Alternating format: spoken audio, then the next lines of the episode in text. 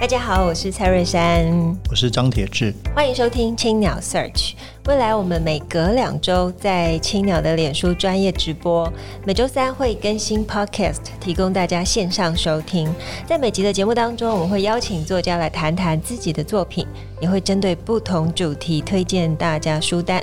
欢迎大家订阅，让我们一起享受阅读的美好。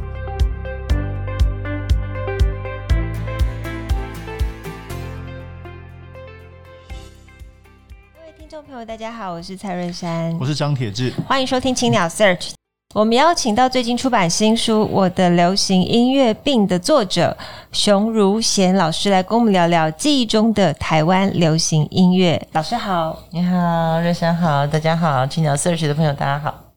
哦，熊如贤老师其实是台湾非常资深的流行音乐幕后唱片人、作词人。那么，在二零零二年成立野火乐集，嗯，那发行了李双泽、胡德夫等台湾音乐史上重要人物的专辑，到现在总共得到了七十五座音乐奖项的肯定，是非常非常资深的前辈。那二零二一年更以神游专辑夺下美国全球音乐奖世界音乐类首奖，哇，台湾之光！就因为当然在做的是本土音乐嘛，所以你很希望国际听到的话，你一定要把那个我们的声音带到全球去。所以从这个野火乐集是从原住民族的声音到我们客家族群，到一些我们的原创歌曲，我就希望从台湾出发，让全世界都听到。嗯、熊姐是那个，就是在我们流行音乐界是是非常非常重要的这个大姐，而且是很多重要音乐人背后的推手。哎，但我看你这个书，我才知道你小时候参加过三三。啊，是对，像就是跟这个，因为前面有纪录片嘛，就是出家姐妹啊，这个，所以是从小就是这个文艺青年。嗯，小时候因为我父母亲都是比较属于就是抒情派的，是，然后也就自由派，是是是，所以我高中时候从南部上来台北。然后第一个闯关的就是我自己跑去皇冠杂志社认识了朱天心，嗯，然后就参与了小三三这个当年的所谓的小文青们的读书、嗯、读书会，对，嗯嗯，嗯。我哦，我书看得出来，知道原来你是屏东人，对，我屏东市。所以你应该去我们屏东南国青鸟做发表会才对啊！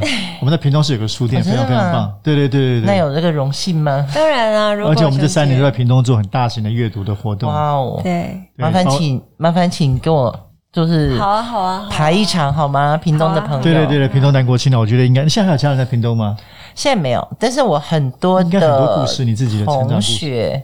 对，现在群组里面还是有很多同学。然后这一次出了这本《我的流行音乐病》募资的第一批义勇军，就是我屏东的同学们。哦，那真的要安排哦。真的感人。那其实这本书是记录台湾流行音乐发展的脉络，也将之前就是过往天下杂志独立评论就听台湾爱唱歌专栏集结成书。那可不可以请熊姐跟我们分享一下，就出书这个计划，就是你酝酿多久了？对啊，你一直说开玩笑说你是素人嘛，在那个出版界，对，我本来就是素人啊，对对对。所以怎么会有出书的这个想法？从帮别人出唱片到自己出书，嗯，大概四五年前，《天下杂志》的独立评论找我写专栏之后呢，我就开始觉得自己可以不只写歌词，嗯，呃，不只写唱片文案，所以我就想说，哦，那可以写一篇文章。那文章出来以后，当然就是累积下来，就觉得自己好像可以从一个幕后人的角度去投射一些对流行音乐的观察或观点。之后我就开始觉得，哎，好像写文章也可以嘛，因为有得到共鸣。嗯，对。嗯、那后来到这一两年，我觉得好像可以把更多自己的流行音乐的经验，就是对流行歌的情感，就整理好。那这本书就是。再呈现给大家。是，我觉得这个是真的非常精彩。透过是你个人的故事，也是台湾流行音乐产业的一页故事。那在谈野火之前，当然这过去二十年，野火刚好今年二十年嘛。嗯，那我更看到很多过去的事情，觉得蛮有兴趣。因为之前我不知道，譬如说，诶，优客李林第一张专辑原来跟你很有关系。对，现在小朋友我不知道还知不知道，可不可以先聊一下？那优客李林，譬如说在书里面写的那一段故事。尤克里林，他基本上就是大家现在知道的，一定是林志炫，对对对。嗯、但他之前最早出来的是一个两个男生的团体，那另外一位是创作人李记。那么其实他们当年叫做尤克里林，光是这个团名，我大概就想了一年多。哇，对，因为你看啊、哦，尤克里主要是气化角色，我是气化。当时尤克里里，你看他没有二重唱，他没有二重唱这个字，对，不像南方二重唱，对，所以大家一听到，哎，这是什么啊？原来它是一个团体。然后呢，太强，里面有一首歌，就是他们的主打歌，大家都知道的。可能我这个年纪了，嗯，对对对，或四年级以上的同学。走在傍晚，对台北 CT，就这首歌叫做《认错》，永龙来唱。然后呢？整个在统筹的过程中，我就你知道，常常录音室常会传真歌词回来。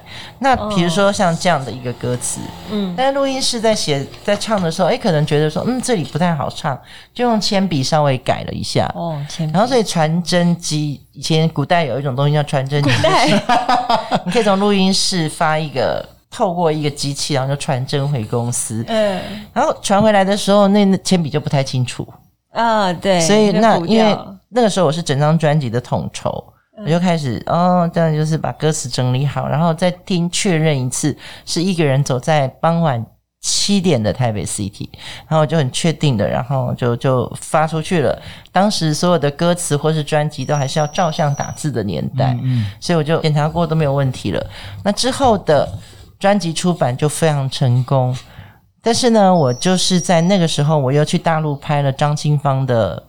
另外一张专辑，所以我基本上我就是隔了两个月才回台湾。嗯，然后大家就跟我说：“哎、欸，尤克里里认错这张专辑爆红啊，大卖。”我说：“真的假的？”因为我已经离开那个，嗯，我去大陆的那一年，大家还在这个骑穿深蓝色的衣服骑单车嘛，嗯、所以我觉得好像突然从一个另外一个异次元回到台湾。然后那时候爆卖只有一个东西可以证明，就是你去一个夜市，从头走到尾都在播你的歌，就代表它红了。真的真的真的。对，然后所以我去的时候，我就发现，哎，真的红了耶！然后我就问唱片行老板，我还故意当做客人，嗯、伪装说，哎，陶哥阿吉丁没个安诺。然后那个唱片行老板就跟我说，哦，阿你讲哦，因为唱片公司的陶哥拢都买买球哦。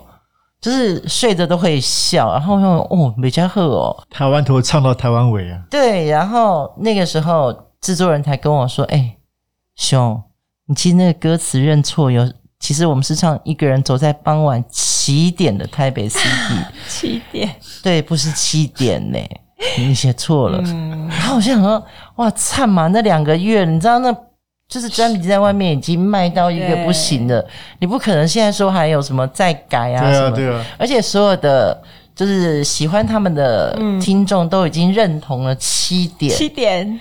对，然后这两个月以后，制作人才告诉我说是七点。嗯，那。所以在这本书里面，我就有一篇文章特别写了说，呃，针对尤克里里的认错，我自己也要认错，是我要招这件事情，其实是我当年就是在不查的情况下，当然都是因为那个传真哦传过来用铅笔，其实看得很不清楚，所以我就用蒙的蒙到了一个七点，然后红了就好了。没有，后来有人跟我说，傍晚根本就不是七点 啊。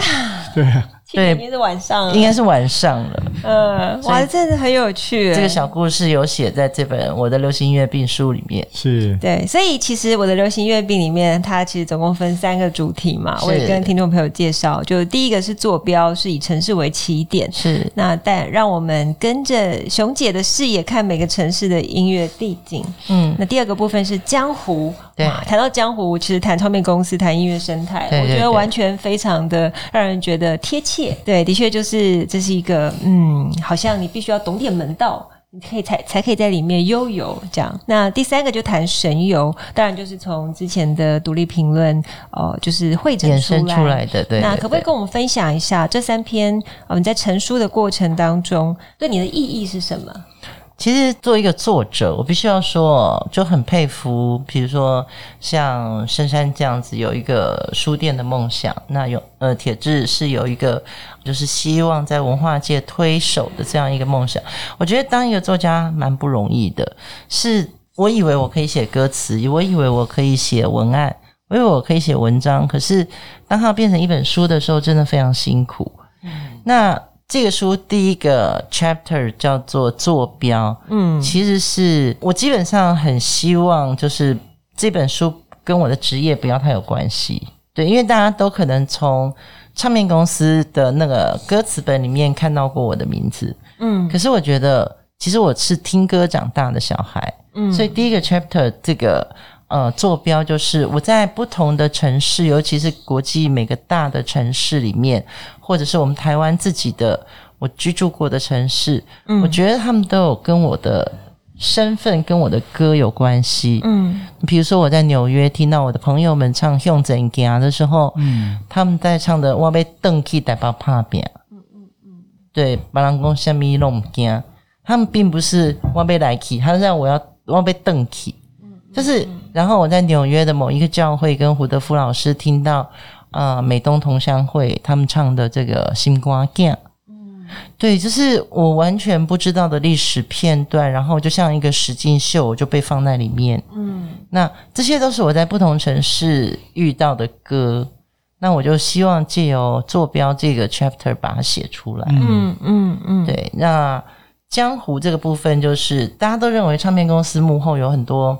花絮新闻，嗯，但我从我的角度，我看到的唱片公司是非常有情有义的，嗯，可是这个好像没有办法在娱乐版上面呈现，对，比如说我跟李泰祥，然后我看到崔苔菁在最后去陪送李泰祥的过程，嗯，那我觉得这些有情有义的事情，就是我在江湖上看到我窥视者的角度，嗯，对，然后包含可能我做野火乐集。的前因后果，嗯，以及我现在还在做的事情，这个江湖路上的一些点点滴滴。嗯嗯嗯。那第三个 chapter 就是呃所谓的神友，嗯，是我听了很多，比如说我跟林忆莲合作，嗯嗯，我听了很多他的故事，那或者说是啊、呃，我跟张雨生，我们在同样在飞碟唱片的时候，我看到的张雨生，还有我看到的周杰伦，就是。他们是一个听台湾爱唱歌里面很令我神往的一些所谓的音乐界的呃重要的代表人物，所以大家就是在神游这章里面呈现出来。嗯，这题目真的是非常好，就我觉得坐标江湖山神游取的是蛮神来之笔，我自己看的时候很喜欢。那接下来谈的当然就是。我觉得很有意思，今年刚好出书，我不知道当时你有没有想过，因为刚好是野火乐集成立二十周年嘛。我都不太敢承认，因为这个是，是成立，但是我不敢承认。对，可是我觉得这是一个，现在人家会说我们做虽然做杂志是是很有勇气，可是我觉得在二十年前成立一个这样独立品牌，我是觉得非常了不起的一件事情。那您在书里面也很这个也很诚恳可爱，提到这个四次被裁员，然后最后就是默默的都已经习惯了，对，对，对，因为的确是经历一个音乐产业巨大变化年代，从合并到后来网络的打击，对。我相信对这些唱片公司也是打击很大，那还是跟我们分享一下吧。因为这里面也有提到，当然野火乐集之前，包括九八年、九九年，您就开始听到包括纪晓君的声音参与这个郭英生的制作，可不可以分享这一段？你怎么接触到这个台湾原住民的音乐？好，其实，在九七、九八那个时候，我做的应该说九九零年代以后，我做的都是天王天后啊，就林忆莲啊、叶倩文啊、刘德华、郭富城，嗯。就是举凡当时大家都在追捧的明星，都是跟我合作的对象嘛。那到了九七，其实我觉得我又卡到一个东西，是九五年我生小孩，九七香港回归，嗯，其实让我有一有一点 culture shock，嗯嗯，嗯，这个我我我不知道怎么来的。然后后来到了九八，然后你就会开始。自觉性的，就就突然之间，可能因为身为母亲，又身为一个，就是我是在台湾出生的所谓外省第二代，嗯，我会觉得我我的土地是台湾，嗯，然后我听到原住民的声音的时候，我觉得我非常震撼，因为那跟那跟我前面我我做原住民的纪晓君的前一章，其实我做的是林忆莲。哦，林忆莲，然后林忆莲又是我非常敬重的合作歌手，是啊、就是他非非常专业，嗯、他专业到我觉得只要有他在我什么都不怕。他可以 cover 所有的事情，对，他可以 cover 所有的事情。是，然后那我就觉得说，我刚好也遇到一个瓶颈，就是我怎么在看待我的工作、我的人生，或者是我重新看到我的土地需要我。嗯，对，这都是综合起来一个建构的原因。那我听到原住民的声音，我就觉得好像这是可以用我的技能嗯去做的事，对对，而不是用我唱片公司原来的所谓的营销而已。是。我营销里面，我只能我能做到的就是技能，所以这个是当时很重要的一个，我觉得是生命的转折，也是台湾音乐的一个转捩点。没有错，那那你怎么有信心一开始做野火乐集可以以这么特殊的一个，就是当时音乐你们要推的音乐是可以有机会活下去的？我没有觉得他可以活下 去，啊，跟我一样做杂志的时候，我每天都觉得他活不下去啊。是是是，对，对对。野火的第一张是什么？胡德夫的《匆匆》就是《匆匆》，对。那谈谈，因为胡老师这个从七十年代作为他民歌的重要的这个起手歌是，哎，一直没有出专辑，直到《匆匆》。所以当年在你的这个很很努力，我想就是找到他，然后制作这一张专辑，可不可以分享下《匆匆》的故事？其实找到胡老师做《匆匆》哦，当时我。第一个念头是说，我是要做记录声音，嗯，因为我知道他的东西是没有办法被包装的，嗯，那我完全是一个从包装系统出来的，我我是一个 operator 啊，就是做包装这件事情对我来说，呃，是我的职业，嗯嗯嗯，对，也也变成专长了。那可是我很想丢掉这些东西，嗯。但要有东西来试，就是说它没有包装，但是它内涵够厚，底气够厚。那跟胡老师合作，其实是我还在唱片公司的时候，我就办了一些演唱会，是很多原住民族歌手大家一起来参与的。嗯、那胡老师每次就是最后才出现，然后我就觉得，哎、欸，这个人不 不好找哦。搞失踪，你有写？对，搞失踪哦。那野火第一张专辑，我就会觉得说。只要唱片公司做不到的，就都是我的事。是是，对，因为可能唱片公司不会投资或不会做，或者是太难找了，找不到就放弃。嗯，那野火在做胡德夫老师的专辑，我们是特别回到丹江中学，他当时就学的那个教堂，对，去录音。然后我希望他回到他的呼吸的那个空间，可以唱歌的空间。他第一次开口唱的那个。他的所谓他的歌唱年代，嗯嗯嗯，所以我就到淡江中学去录了之后，我还不还我不敢讲，欸，那时候我完全不敢讲，就是录到一半他又不见了怎么办啊？对，所以一直到全部录完了之后，嗯，才敢想怎么样去做后面的后期工作跟。我们的要不要做发行这件事情？所以其实，呃，熊姐你在这个音乐的路上，嗯，哦，等于你帮很多人都在谱他们的生命之歌。那这本书应该算是你自己给自己的一个人生的一首歌。也许是，就是最后，其实这本书到最后我在写序的时候，因为序通常大家看到的第一页，其实可对作者来说可能是最后才写的，真的。很有感受，都最后交的。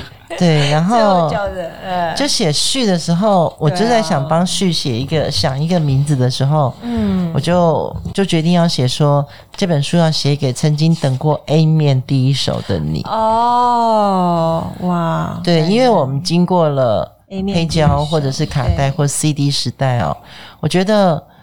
呃，那时候我们都叫做主打歌，或是精选集或什么的。嗯、但不管什么，我们都是从 A 面第一首开始听。对，所以我在想说，这本书就是你知道，A 面第一首前面会有三十秒的空白，嗯，那个空白是我们在等那个人生，我们觉得最向往的那个世界。嗯、所以，就是这本书当时希望能够做到的就是这样一个想法。好，好，我们时间不多了。来做一些宣传，对，要做宣传。最近做中央堂做了很大的一个关于台湾流行音乐的展览。对，所以呢，今天今天非常的重，我们直播有史以来最澎湃的一次，很澎湃哦。好，这个是展览，我们有台湾留声机，台湾留声机，对对对，它在中山堂二楼有一个展间，这是沙龙。然后我们还盖了另外一间的唱片行，复刻八零年代的唱片行，这里面所有的 CD 跟所有的 CD 架都是原品。哇哦，沙龙的海报也全部都是原版。对。然后我们的唱片行的外墙，我们还用了七码的那个对的电呃电话哦，哇，好漂亮！对，七码电话，七码。然后对，像这个在唱片行里面，我们就有一系列是西青的布袋戏的黑胶，而且里面每一张都有西青的签名。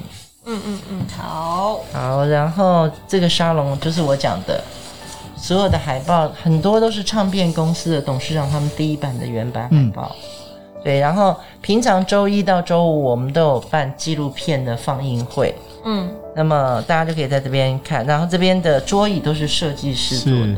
然后六日我们会办一些讲唱的活动，这个就是我们六日办的讲唱活动，就是你要线上报名，然后我们才能够，因为疫情的关系，所以我们也希望保障到大家的健康，所以这是很可爱的一个周末活动。然后这个呢，就是我们纪录片放映，周一到周五的放映时间表，在野火乐集的脸书粉丝专业就可以看得到。嗯、所以真的是一直在致力于推动台湾流行音乐，包括包括不管是推动新的东西，或者是整理跟梳理台湾的音乐历史。是是是，就是一定要有人做。那我希望就是不管是透过书，或者透过展，透过展的部分呢，对展的部分，我们现在也有在做泽泽的募资。对，不好意思，因为难得上，所以我就认真了啊、哦。泽泽泽的募资呢，大家可以到我的流行音乐病有一个六九折的活动，是看书也看展。是对，好，希望大家一起来支持台湾流行音乐。好，那我们非常感谢熊姐今天的分享，透过我的流行音乐病这本书，理解台湾三四十年来的流行音乐史。那我们今天的节目就进行到这边，非常感谢大家收听青鸟 Search。本集也感谢正成集团赞助器材。大家喜欢节目，可以在 SoundOn、Spotify 跟 Apple Podcast 上面订阅节目，留言回馈给我们五颗星。谢谢熊姐，谢谢，谢谢。谢谢。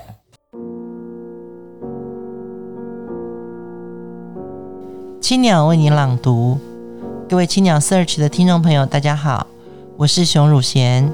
这次青鸟为你朗读。我将要朗读我的流行音乐病中两个段落，第一个段落是第一个章节台北，另外一个段落是家在哪里，在歌里。以下就是我的书的内容。第一个章节台北，我的流行音乐病台北，考上大学那一年的暑假。为了庆祝这个成年礼的仪式，几个同学约了一起露营。有人考上驾照后就借了父母的车来负责运送，有人专管去偷台北市建筑工地的篷布，有人谈了恋爱，带着男友来当苦力。那是黑色摇滚年代，手提音响震天嘎响，我们只听两张专辑：罗大佑的《之乎者也》。和苏芮的搭错车，这些歌像是打翻了青春的酱油瓶子，倒出来黑色的音乐液体，挥毫成的摇滚墨宝。我一直不敢说我多么懂摇滚乐，除了电乐器的嚣张跋扈之外，叛逆的呐喊的声响呼之诈到。这些歌让年轻的音乐硬骨头直接入了魂，不俗不媚。不妖不娇，有型有格，有曲有调，我们都疯得彻底。台北是我的家，台北不是我的家。一样的月光，至今仍然照耀着新店溪。是我们改变了世界，还是世界改变了我和你？流行歌变了，我也变了。歌里文化底气够厚。我又脱胎换骨了一次。其实，在听《鹿港小镇》之前，我没有去过鹿港。这首歌带我去了妈祖庙前，看到那些烧香的人们，我就以为我去到了鹿港。我也相信妈祖庙四周应该都是卖着香火的小杂货店。但罗大佑以第一人称唱起：“请问你是否看见我的爹娘？”这一拳挥得好重。让我开始信仰摇滚音乐，真的啊，歌会世世代代传香火。家在哪里？在歌里。流浪不是找成的事，是心情的事。我们所在的经纬度只是一个坐标，它不能决定我要做哪一种人，怀抱着怎么样的梦想跟胸襟。这几年，野火乐集站上了全世界许多知名的音乐厅，但我坚持我们的歌要进得了殿堂，也要进得了池塘。我们在英国的伊丽莎白女皇音乐厅演出过，但依旧努力跑遍台湾的独立书店。听歌的掌声永远只有一种，来自爱。这是冒险吗？不是，它是爱。音乐这个行业，从主流到独立之间的流浪，这样横越的迁徙，我只能反复锻炼自己的脚程，用台湾的歌声敞开世界的耳朵。你问我怕吗？容我回答你，我怕死了，没有一次我不怕。若你再问我，做了独立音乐后会反主流吗？容我再回答你，在音乐里。我是双性恋。当你在异国听到自己的歌，你会知道心里有个家。当你看到观众为歌鼓掌，分享你所熟悉的那种相爱的感觉，不管你在哪里，家就在歌里。在歌里，我们都是家人。今天的分享就到这边，我是熊汝贤，欢迎大家阅读我的《流行音乐病》这本书。谢谢大家聆听。